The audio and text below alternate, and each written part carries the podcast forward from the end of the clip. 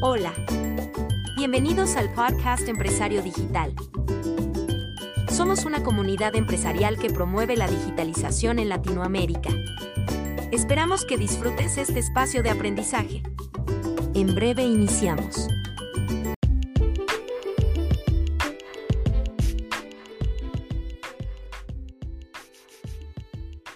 Hola a todos, ¿cómo están? Buenas tardes, un gusto saludarlos. Eh, hoy vamos a arrancar con un tema chivísima y les voy a dar ahorita em, como la idea principal de lo que vamos a estar captando esta tarde. Don Cristian, ¿cómo le va? Buenas tardes. Hola, hola, de gusto. Eh, buenas tardes, buenas noches, buenos días, donde quiera que nos escuchen. Bueno, contanos, ¿cuál es el tema de hoy que vamos a... qué parte de todo este viaje tan interesante vamos a ver hoy?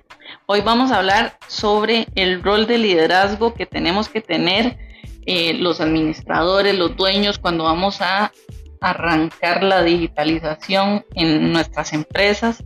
Vamos a hablar de habilidades técnicas que debemos tener para alcanzar el éxito en este proceso.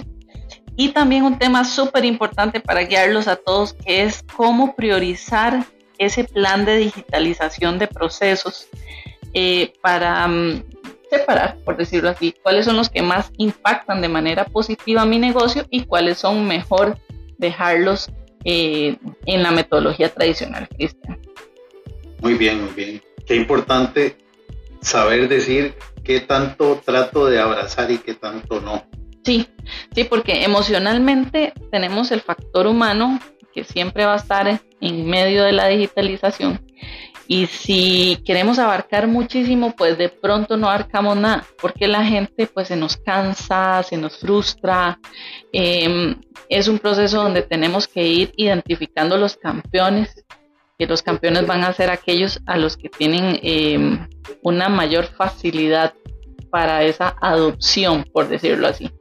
Sí, es que tenemos que ser suficientemente objetivos y, y realistas de saber cuáles batallas escogemos, cuáles escogemos de primeras, cuáles de últimas, porque muchas veces nuestras organizaciones, yo creo que, bueno, por, no decir que siempre, no tienen tiempo de sobra para trabajar en la digitalización, porque hay lo que llamamos una operación frijoles que hay que sacar adelante entonces tengo que tomar a mi equipo que está ocupado con el día a día y ponerlo a pensar en procesos de digitalización. Claro, claro, a construir, ¿verdad? Pero esto es importantísimo porque una vez que superemos esta barrera, vamos a poder disfrutar las mieles de todas las ventajas que esto trae, ¿verdad? Sí, porque va, a llevar un esfuerzo durante el proceso, pero ya luego de eso se suaviza. Nos va a evitar el proceso, nos va a bajar la labor humana y posiblemente entonces empiezo a disfrutar de haber hecho ese esfuerzo de ese trabajo en equipo. Eh, creo que aquí el liderazgo se vuelve fundamental. Liderazgo y compromiso, ¿verdad? Compromiso para poder auditar las tareas semanalmente. Porque si no pasa lo que acabas de mencionar. Bueno, tenemos una operación que cubrir ya con funciones específicas y a la gente se le puede ir Em, las tareas que tenía que hacer para lograr el éxito en los procesos que se van haciendo semanalmente. Y bueno, se, cuando te das cuenta, el plan era hacerlo en tres meses y te, te, cargaste nueve meses, doce meses y aún no has terminado, ¿verdad? O quedaron algunos a media, lo cual es peor, porque entonces la gente le invirtió tiempo tal vez invertiste dinero y demás en los consultores, en sistemas, en que te ayudaran a sacar esto y el tema quedó a medias. Entonces, no solo no lograste la meta, sino que perdiste eh, inversión en, el momento, en el tiempo. Entonces, bueno, eso es lo que queremos tratar hoy para que estos vicios, eh, una vez que ustedes decidan involucrarse y entrar en esto, eh, no, los, no los ataquen, ¿verdad? Y sea realmente muy provechoso esta decisión una vez que la tomaron. Entonces recuerden mucho compromiso de aquí en adelante. Bueno, incluso en nuestra experiencia hay una, una actividad que creo que es muy valiosa de ejecutar en medio de esta de esta labor tan fuerte de liderazgo y es el trabajar con el equipo la gestión del cambio. Ojalá que nos demos a la tarea de compartir con el equipo una reunión, hacerle saber para dónde vamos, por qué estamos haciendo los esfuerzos que estamos haciendo. Mira, esto que decís es súper importante, porque la gente le da terror generalmente. Con los cambios no todo el mundo los adopta bien y cuando es un cambio tecnológico genera mucho ruido, mucho temor en el personal porque dicen es que me van a despedir porque eh, la tecnología va a venir a hacer mis funciones, ¿verdad? Lo cual es, como lo hemos dicho en otros episodios, es totalmente absurdo porque más bien viene a complementar la labor humana.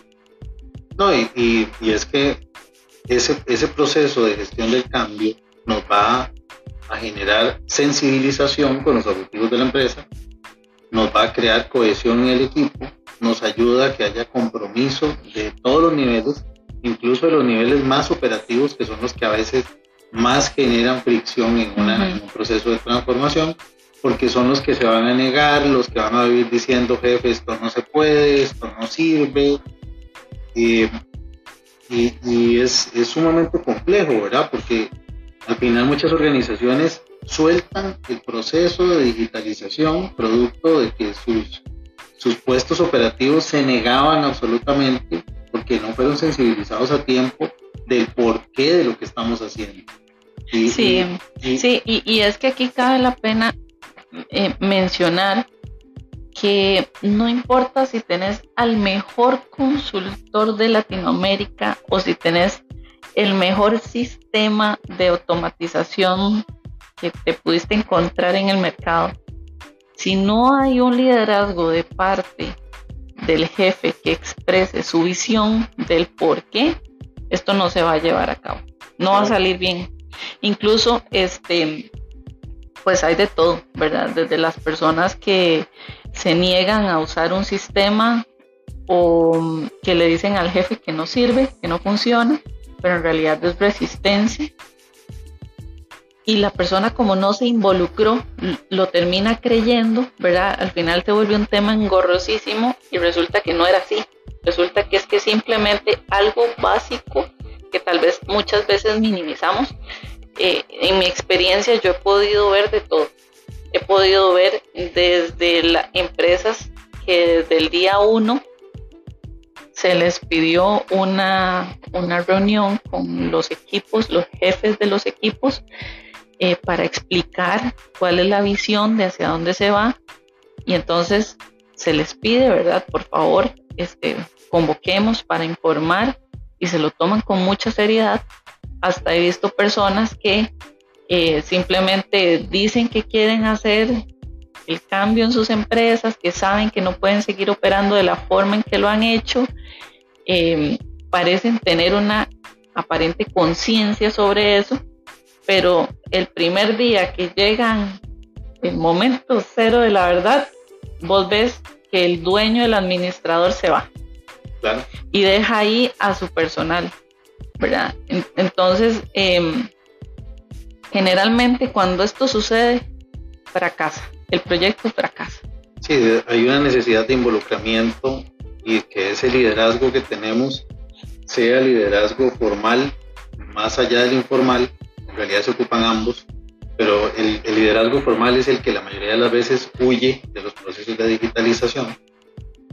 Eh, yo recuerdo algo que viví hace varios, varios meses y para mí fue impresionante, y es que visité una empresa de alta tecnología, una transnacional, y en la caseta de seguridad me tomaron los datos en un cuaderno todo roto y destruido. Y yo les decía, mira, pero en esta organización tan grande mundial, porque ustedes no usan una tablet? Y el oficial de seguridad con su sencillez me dijo, sí, claro, lo intentaron hacer, pero eso, no sirve. Entonces ahí ves una, una, ahí ves un modelo donde la organización a nivel ejecutivo esperaba que toda la empresa fuera digitalizada hasta el punto de la recepción de vehículos en entrada. Pero la persona de seguridad simplemente dijo, eso no sirve, porque tal vez una vez le falló, porque la red inalámbrica no llegaba hasta ahí, por la razón que fuera. Pero la falta de control la falta de supervisión de que la digitalización se ejecutara hace que ellos vuelvan a la comodidad de su cuaderno todo roto y, lo que le decimos comúnmente el zapato roto. Claro, claro, pero ahí es donde eh, vos como líder dominicana has usado un término muy válido y es no quemaron los barcos. ¿Qué tenía que hacer ahí? Agarrar el cuaderno y desaparecerlo y decir aquí por, por reglamento no se puede usar un cuaderno porque ellos tenían siempre esa segunda opción, podían regresar al cuaderno en una empresa que es inmensa. Sí, el ser humano siempre va a buscar, ¿verdad? Regresar a, lo que conoce. Se va, siempre va a haber una resistencia y son muy pocas las personas que yo he conocido a lo largo de este camino que han dicho yo quiero, yo puedo, yo lo voy a hacer, ¿verdad? Generalmente eh, siempre un porcentaje muy alto huye de esto y eh, intenta a la primera obstáculo que, se le atraviese de regresar a como hacía las cosas anteriormente. No importa si era la cosa más engorrosa de la vida o la más arcaica, pues intentan regresar ahí. Por eso el compromiso, de decir, no vamos a regresar ahí y eso ya no es una opción. ¿Verdad? Porque entonces, como vos lo mencionas, pues, pues probablemente esta empresa Imagínate la inversión que hizo en plataforma, en hardware, en consultores. Y pues es dinero tirado a la basura. Sí, sí, incluso cuando pensamos en este proceso, tenemos que saber, o dentro del inventario que hagamos, cuáles de los procesos son más eh, críticos. críticos y me, me impactan más el negocio para ponerlos de primeros y saber también cuáles aportan menos valor para que en el proceso de digitalización no nos confundan ni nos ensucien la mesa y podamos decir con toda firmeza en esto no nos vamos a meter porque esto no le aporta valor a la organización. O sea, deje esos procesos en el cuaderno donde lo están haciendo, déjenlos en el Excel donde lo están haciendo, déjenlos en, en el sistema legacy donde estoy corriendo la información vieja, no pasa nada. Incluso tiro a la mesa una herramienta maravillosa que es el cuadrante de Eisenhower. El cuadrante de Eisenhower, para los que no lo han escuchado, básicamente es una herramienta muy simple de cuatro cuadrantes donde yo tengo lo importante y lo urgente. Significa que en eso me tengo que enfocar hoy. Tengo lo no urgente y lo importante significa que es algo a lo que le tengo que dar atención.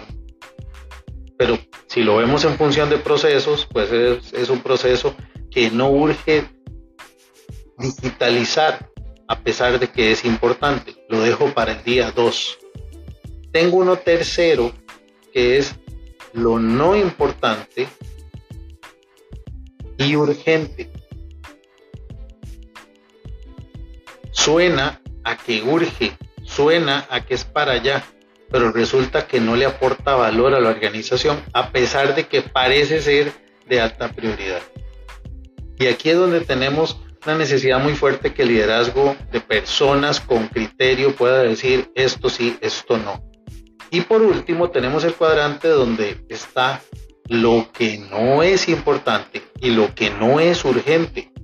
En ese cuadrante ni nos deberíamos de preocupar por absolutamente nada. Todos los procesos que yo ponga en ese cuadrante no les dedico tiempo. ¿Por qué? Porque no me aportan valor ni representan una necesidad para nadie. Incluso tenemos que tamizar los procesos que quiero digitalizar en función de mi operación interna y de mis clientes, porque son representan dos urgencias distintas. Yo puedo tener necesidades de mis clientes que para mí no aportan valor como organización, no son monetizables. Pero tengo otras que son urgencias para mi organización que sí son monetizables, que aportan valor, que aportan futuro y que perfectamente también le aportan valor al cliente. Entonces, recomendamos fuertemente el usar el cuadrante Eisenhower como una herramienta para hacer ese pequeño inventario en esa primera parte donde eh, vamos a poder saber bien dónde estamos ubicados.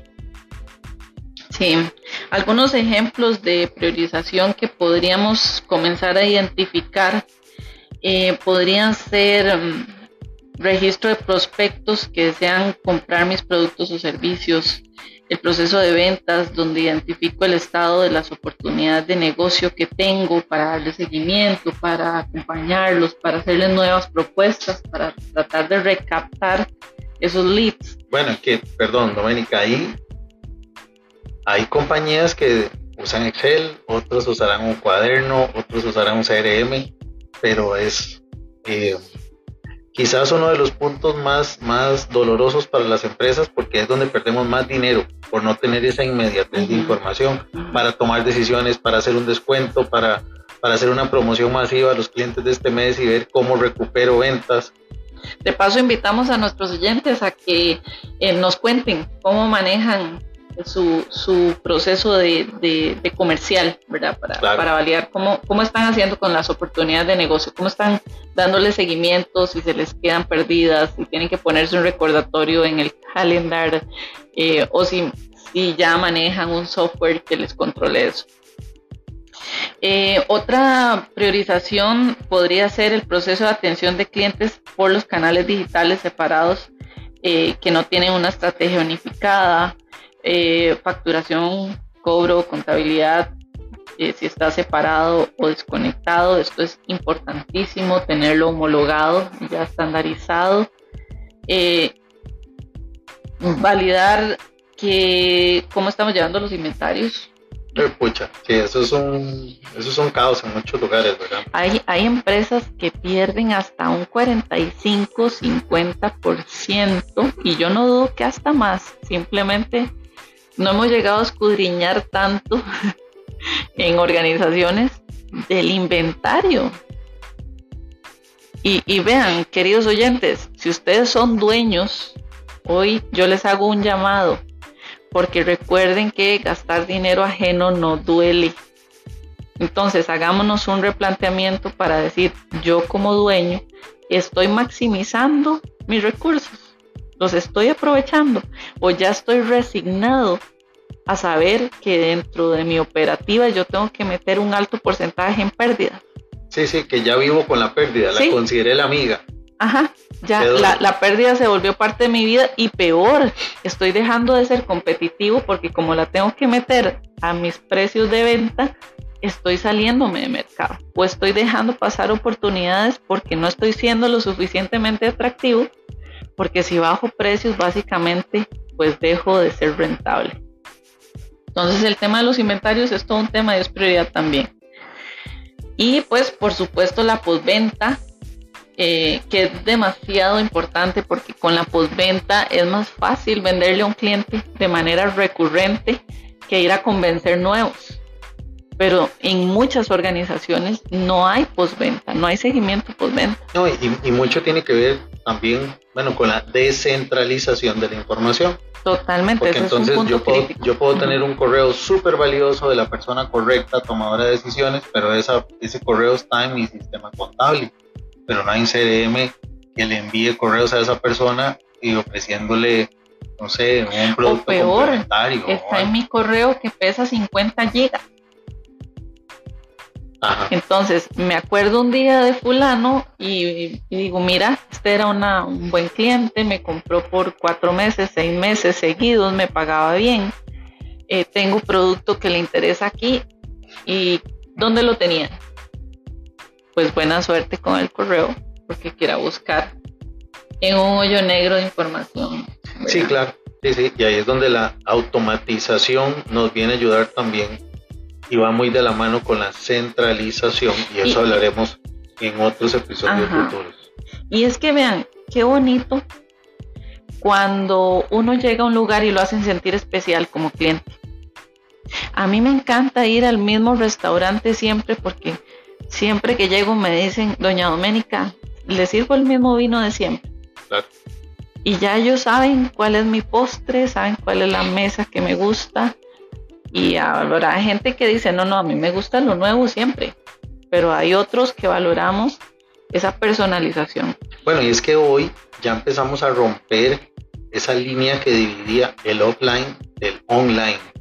O sea, no puede ser que yo sea un cliente súper bueno en línea, todo, la plataforma me conoce, me recomienda lo que yo siempre quiero, pero cuando yo llego a la tienda física, nadie me conoce. Precisamente a eso iba. Una de las, de los, ponía este ejemplo, porque en un proceso estandarizado, digitalizado, cualquiera de las personas de la organización tienen acceso a la información de ese cliente para darle siempre la misma atención independientemente de que sea Juan, Pedro o Luis. Claro.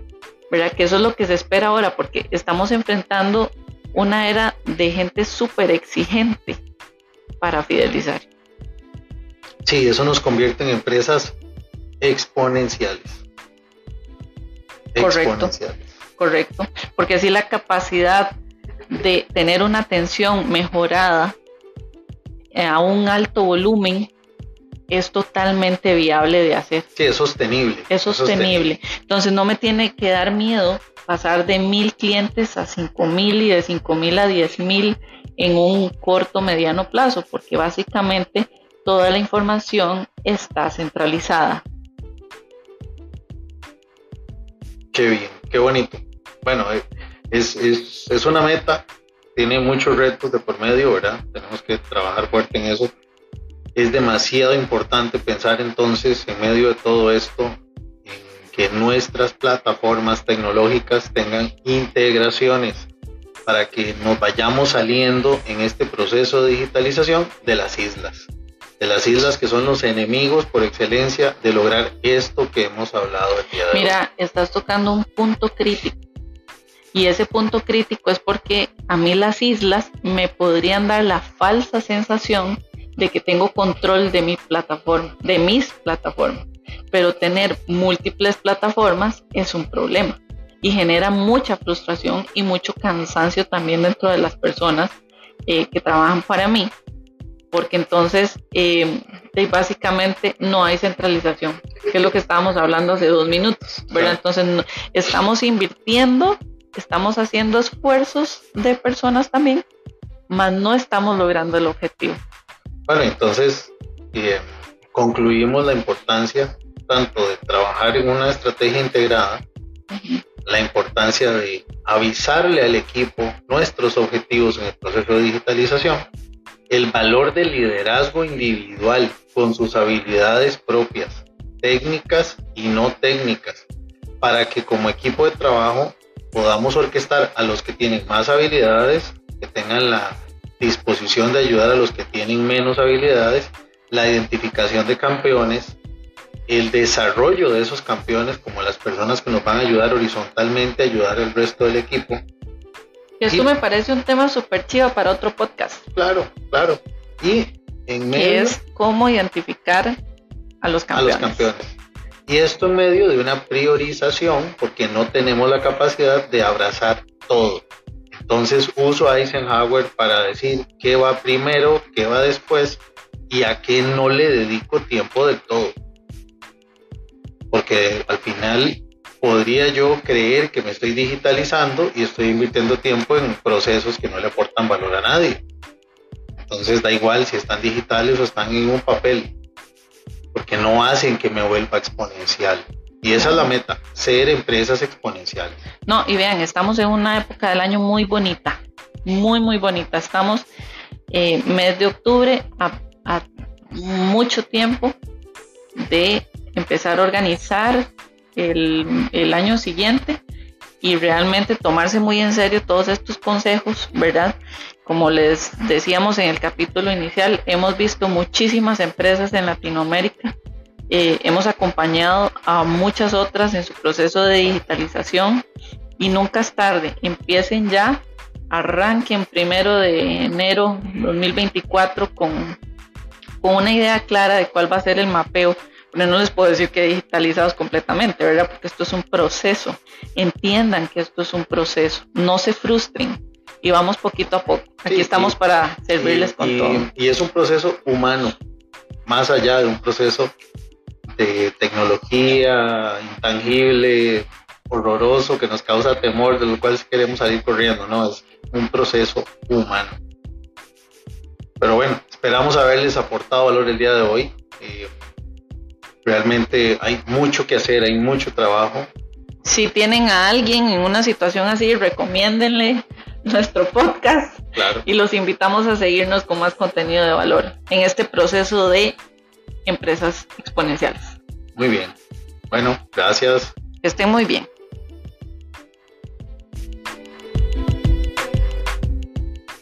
Gracias por escuchar nuestro podcast, Empresario Digital. Esperamos que hayas disfrutado este espacio de aprendizaje. Visita nuestro sitio web, empresariodigital.net. Te esperamos en los próximos episodios.